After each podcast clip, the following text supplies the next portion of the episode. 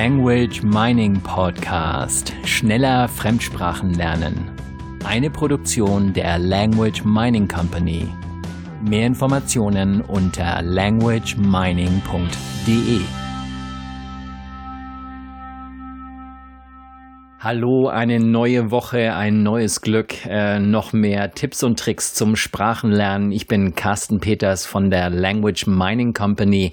Das hier ist der Language Mining Podcast und wie jede Woche bringen wir Tipps und Tricks zum Sprachenlernen, Methoden und so weiter, beantworten Sprachen rund, äh, Fragen, Entschuldigung, beantworten Fragen rund um das Sprachenlernen und heute geht's mal um Spanisch. Warum ist die Sprache so einfach. Ja, ist Spanisch denn wirklich so einfach? Es muss doch auch im Spanischen Schwierigkeiten geben. Also also Schwierigkeiten im Sinne von so, so Sachen, die man jetzt nicht so leicht lernen kann oder die vermeintlich schwer sind, die oft sich im Nachhinein dann als einfach entpuppen. Und äh, ja, also Spanisch erstmal ganz allgemein, es ist erstmal eine ganz, ganz einfache Sprache. Es gibt noch einfachere auf der Welt, nur Spanisch ist eine sehr einfache. Wir hatten schon mal ein Beispiel, äh, die zehn wichtigsten Punkte, die eine Sprache leicht lernbar machen. Und ähm, da ging es so ein bisschen ähm, darum, wie kann ich denn an einer Sprache erkennen, ob diese jetzt leicht lernbar ist oder nicht leicht lernbar ist. Und da gibt es eine ganze Menge Faktoren, die nicht nur von der Sprache abhängen, sondern die auch mit von vielen anderen Dingen abhängen also meiner Muttersprache zum Beispiel, Vorkenntnisse in anderen Sprachen und so weiter und so fort. Das heißt, ähm, es gibt eine ganze Menge Punkte. Den, diesen Artikel, der Link dazu ist äh, gleich im, im, Anfang in den Show Notes drin. Im Blogartikel habe ich den mit reingepackt. Also wen das interessiert, da nochmal reinschauen. Da haben wir auch so eine Infografik drauf. Also da kann man in kürzester Zeit einfach mal sehen, wie es ähm, ja, wie es da ums Spanische steht oder wie kann ich das überhaupt erkennen, ob eine Sprache jetzt schwierig ist oder nicht. Heute geht es also erstmal ums um das Spanische. Die Frage stellt sich natürlich erstmal, wie wichtig ist die Antwort auf diese Frage? Ja, und dazu gleich mal die Antwort äh, auf diese Frage. Wie wichtig ist die Antwort auf die Frage? Das ist jetzt ein bisschen verschachtelt, macht aber nichts. Die Antwort ist tatsächlich unwichtig. Also äh, es gibt viele Menschen, die sich diese Frage stellen, die also wissen möchten, ist Spanisch eine schwere Sprache? Ist es eine einfache Sprache? Und ähm, es ist immer wieder ähm, witzig, auch denn diese, die Antworten äh, zu lesen, die Menschen auf diese Fragen ähm, äh, geben. Und äh, ich bin ganz gerne mal auf dieser Seite, die heißt gutefrage.net. Und da, da stellen sich, da stellen Menschen Fragen und andere Menschen, die glauben, eine Antwort zu haben, ähm, antworten dann auf diese, auf diese Frage. Und ich habe da mal geschaut, ich habe da auch einen Link reingelegt in die Shownotes, äh, in unserem Blogartikel, wo ihr einfach mal schauen könnt, was da so Menschen so antworten. All diese Menschen haben in der Regel dann schon irgendwie einen Kontakt gehabt zur spanischen Sprache und ähm, ja, ganz ehrlich, es ist ähm, es ist unwichtig und warum ist es unwichtig? Das möchte ich ganz kurz erklären. Die Frage ist einfach, die Frage stellt sich nicht, ob eine Sprache schwer ist oder nicht schwer ist, denn ich suche mir ja keine Sprache aus, die ich jetzt mal einfach so lernen möchte. Sicherlich gibt es so Menschen, die tun das, aber ich äh, suche mir nicht die Sprache der Sprache wegen aus, sondern ich suche mir ja die Sprache aus, weil ich irgendetwas mit dem Land, mit den Menschen, mit der Kultur und so weiter verbinde. Also ein ganz ähm, banales Beispiel. Ich möchte in Spanien Urlaub machen, mich dort mit den Leuten unterhalten, ich möchte dort hinziehen, ich möchte dort ähm, ja, Geschäfte machen, ich möchte dies machen, jenes machen, Bücher auf Spanisch lesen, so und jetzt möchte ich natürlich diese Sprache lernen. Es stellt sich also überhaupt nicht die, die Frage, äh, was ist jetzt leichter, Spanisch äh, oder Malaiisch, Malaiisch ist übrigens leichter, äh, oder Arabisch und so weiter, denn ich will ja die anderen Sprachen gar nicht, ich will ja nur Spanisch. Ähm, hier noch vielleicht äh, kurz am Rande erwähnt, wir sagen immer Spanisch und meinen damit eigentlich das kastilische Spanisch. In Spanien gibt es tatsächlich vier anerkannte offizielle Sprachen. Diese Sprachen sind das Castellano, also das kastilische Spanisch, das Katalan, das Katalonisch sozusagen, Euskera oder Baskisch und das, äh, das Gallego, das ist das Galizisch. Diese vier Sprachen gibt es. Warum sagen wir immer Spanisch und meinen damit das kastilische Spanisch? Weil damals, als ähm, Südamerika erobert wurde, wurde das von den Spaniern erobert, die äh, kastilische Spanisch sprachen und äh, haben somit das kastilische Spanisch nach Südamerika mitgenommen. Und daher ist das, äh, gibt es auch auf Spanisch äh, zwei Wörter für Spanisch. Also man sagt entweder ich, spreche Castellano oder ich spreche Español. Und Español ist praktisch äh, mehr so der allgemeine Begriff und ähm, die meisten wissen denn, dass damit kastilische Spanisch gemeint ist. Wenn man das genau nimmt, sind es eigentlich alle vier Sprachen. Also nochmal ganz kurz hier die Antwort Antwort auf die Frage ist also unwichtig. Ich will ja die Sprache lernen und ob die Spanisch schwer ist oder nicht schwer ist, ist relativ egal, denn ich will ja die Bücher lernen, lesen, ich will ins Land, ich will mit den Leuten sprechen und so weiter und so fort.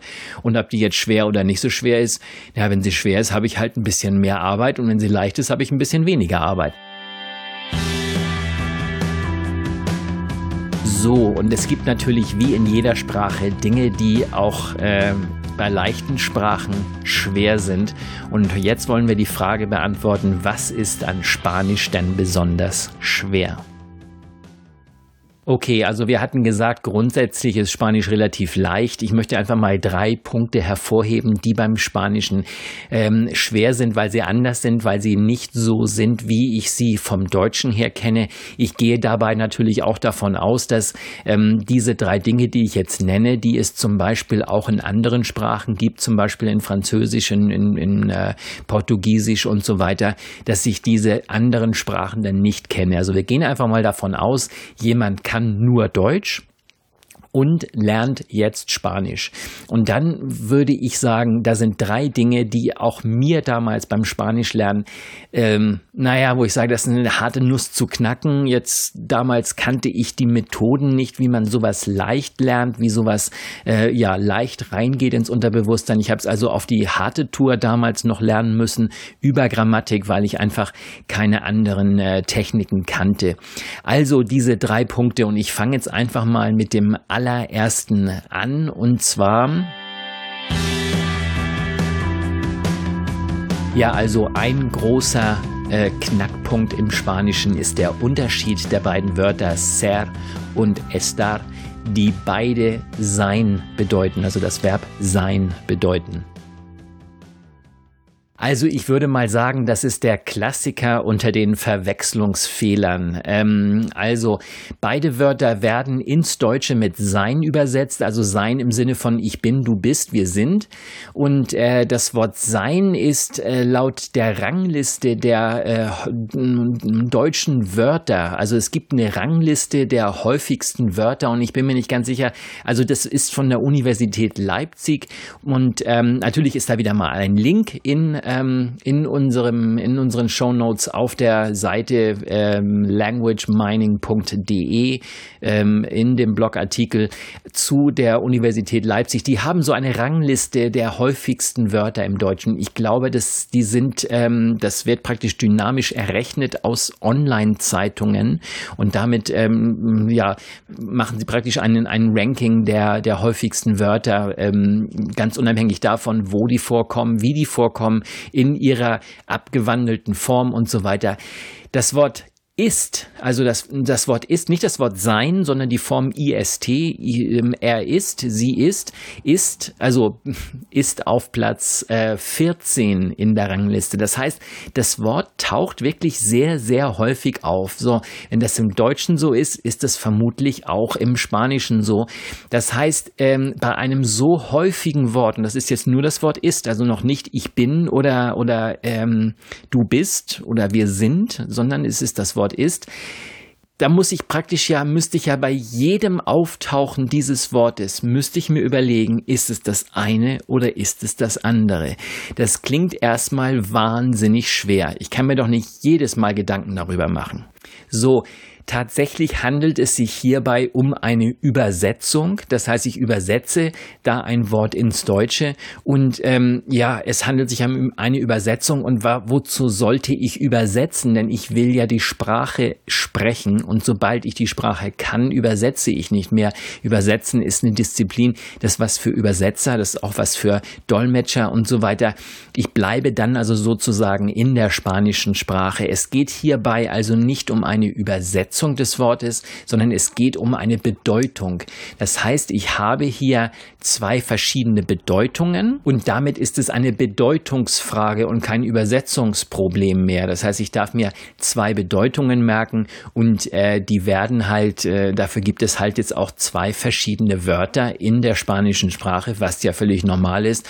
Komischerweise haben wir für diese beiden Sachen nur ein Wort im Deutschen, allerdings die Bedeutung ist im Deutschen genauso da. Ja, und hier der zweite große Punkt äh, ist der Unterschied zwischen indefinido und imperfecto. Das sind zwei verschiedene Zeitformen. Also im Grunde genommen ist es bei diesen beiden Zeitformen, also grammatikalische Vergangenheitsformen sozusagen, das sind, äh, ist im Grunde genommen die gleiche Herausforderung wie bei ser und estar, also bei diesen beiden Wörtern, die beide sein bedeuten. Es handelt sich hierbei um zwei Vergangenheitsformen, wie schon gesagt, und ähm, in geschriebenem Deutsch würden wir immer das Präteritum verwenden in diesem Fall. Also beides mal Präteritum, das heißt die äh, vollendete Vergangenheit, glaube ich, heißt das auch noch auf Deutsch. Deutsch. Ähm, ja, in geschriebenem Deutsch. Wir reden tatsächlich anders, als wir schreiben. Das ist nochmal ein anderes Thema geschriebenes Deutsch. Ich mache mal ein Beispiel, dann wird's klar. Ähm, während ich im Garten stand, fuhr ein Auto vorbei. So, ich habe es, während ich im Garten stand, stand kommt von stehen, ist also die Vergangenheitsform von stehen, Präteritum und äh, fuhr ein Auto vorbei. Fuhr ist von fahren, also auch eine Vergangenheitsform. Beides Präteritum auf Deutsch. Nun ja, auf im Spanischen wären das jetzt zwei verschiedene äh, Formen. Ja, wir vereinfachen das sozusagen. Im Deutschen, im Spanischen ähm, gibt es einen Unterschied.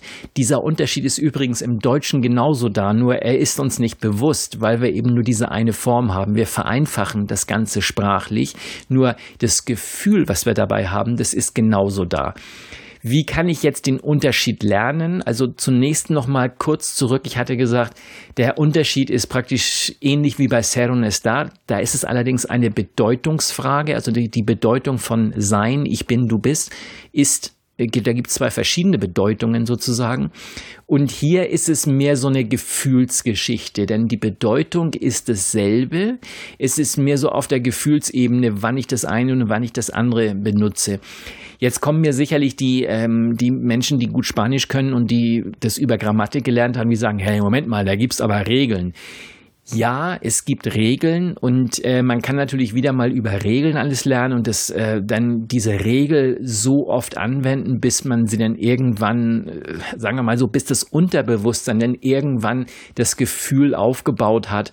Und ähm, ich gehe diesem Umweg über die Regel gern aus dem Weg und gehe gleich auf das Gefühl, denn wenn ich irgendwann einmal Spanisch fließend spreche, werde ich mir keine grammatikalischen Regeln mehr ähm, ins Bewusstsein rufen, dann würde ich viel zu langsam sprechen. Das heißt, das kommt ja schon intuitiv irgendwie übers Unterbewusstsein raus. Ich kann es einfach, ich spreche fließend.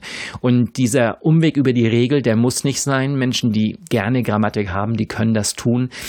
Ja, also ist ganz ähnlich wie, wir hatten schon mal einen Beitrag über äh, die Ing-Form im Englischen, also das Progressive im Englischen, da gibt es ja auch zwei Formen, ist im Prinzip eine ähnliche Pro Problematik, hat jetzt grammatikalisch überhaupt nichts miteinander zu tun. Die Ing-Form in Anführungsstrichen gibt es im Spanischen auch noch dazu.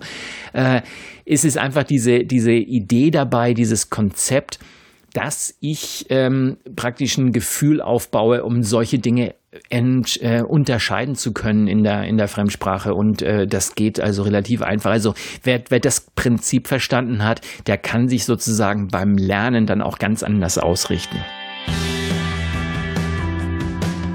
Ja, und der dritte Punkt äh, von den drei vermeintlich schwierigen Dingen im Spanischen ist der Subjuntivo.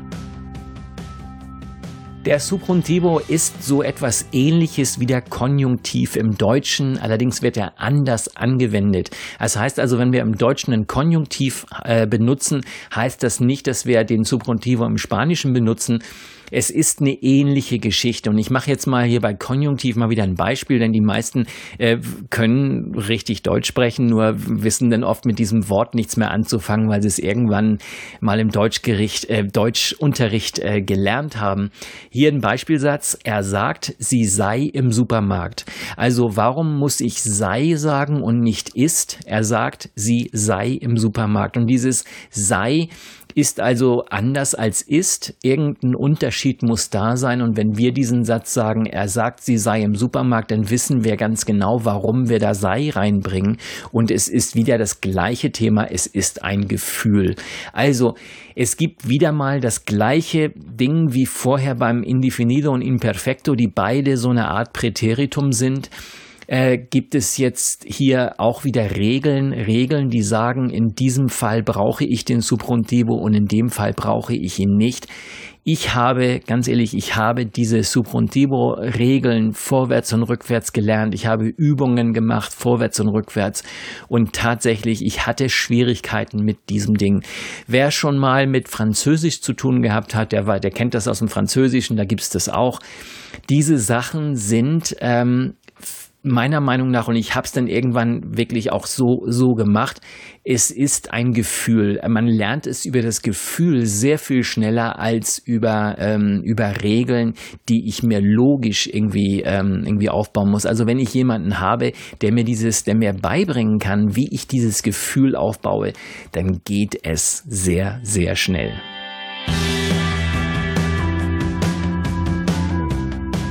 So, und jetzt kommen wir zum Fazit der ganzen Geschichte. Das heißt, äh, ist Spanisch denn wirklich so einfach oder warum ist die Sprache so einfach, war die Frage ganz am Anfang. Und äh, ja, hier jetzt das Fazit. Ja, Spanisch ist wirklich so einfach und es geht nicht darum, ob man es lernt oder dass man es lernt, sondern es geht darum, wie man es lernt. Und das ist äh, genau das, was wir hier bei der Language Mining Company tun. Wir zeigen Menschen das Wie. Wie kann ich es leichter schaffen? Wie kann ich leichter mit diesen Dingen umgehen? Wenn ich hier und da eine Blockade habe, wie komme ich da voran? Ich mache immer die doofen Fehler XYZ. Wie kann ich da ähm, schneller vorankommen, das ähm, ja besser bewältigen? Bei uns, bei der Language Mining Company, geht es immer darum, ans Ziel zu kommen. Das heißt, die Sprache auf einem Wohlfühllevel zu sprechen. Was ist ein Wohlfühllevel? Ein Wohlfühllevel ist einfach der, das Sprachniveau, das Sprachniveau, was ich habe, wo ich sage, ja, ich kann's, es ist mir ist okay, ich bin nicht perfekt, macht nichts, ich kann es so gut, wie ich es gerne können möchte. Und da gibt es, mm, es ist relativ mm, uninteressant, ob derjenige sein Wohlfühllevel da hat, wo er sagt, ich kann ein bisschen Blödsinn quatschen äh, im Café in Spanien, im Urlaub oder ich äh, lese hochtrabende Literatur und so weiter, bin, möchte gerne an einer Universität in Spanien unterrichten und so weiter. Also dies, das, wie man das Level definiert, ist äh, relativ egal. Ähm, ja, das war's für diese Woche Language Mining Podcast und äh, ja, nächste Woche mm, sehen wir uns, hören wir uns wieder. Währenddessen natürlich www.languageminingcompany.com oder www.languagemining.de. Beides funktioniert, beides ist, äh, ist unsere Seite und auf beiden ähm, ja, stehen äh, unsere Blogartikel, unsere Produkte, unsere Sachen, alles, was wir so tun. Und würde mich freuen, wenn ihr mal vorbeischaut. Bis dann. Das war der Language Mining Podcast. Schneller Fremdsprachen lernen eine Produktion der Language Mining Company. Mehr Informationen unter languagemining.de.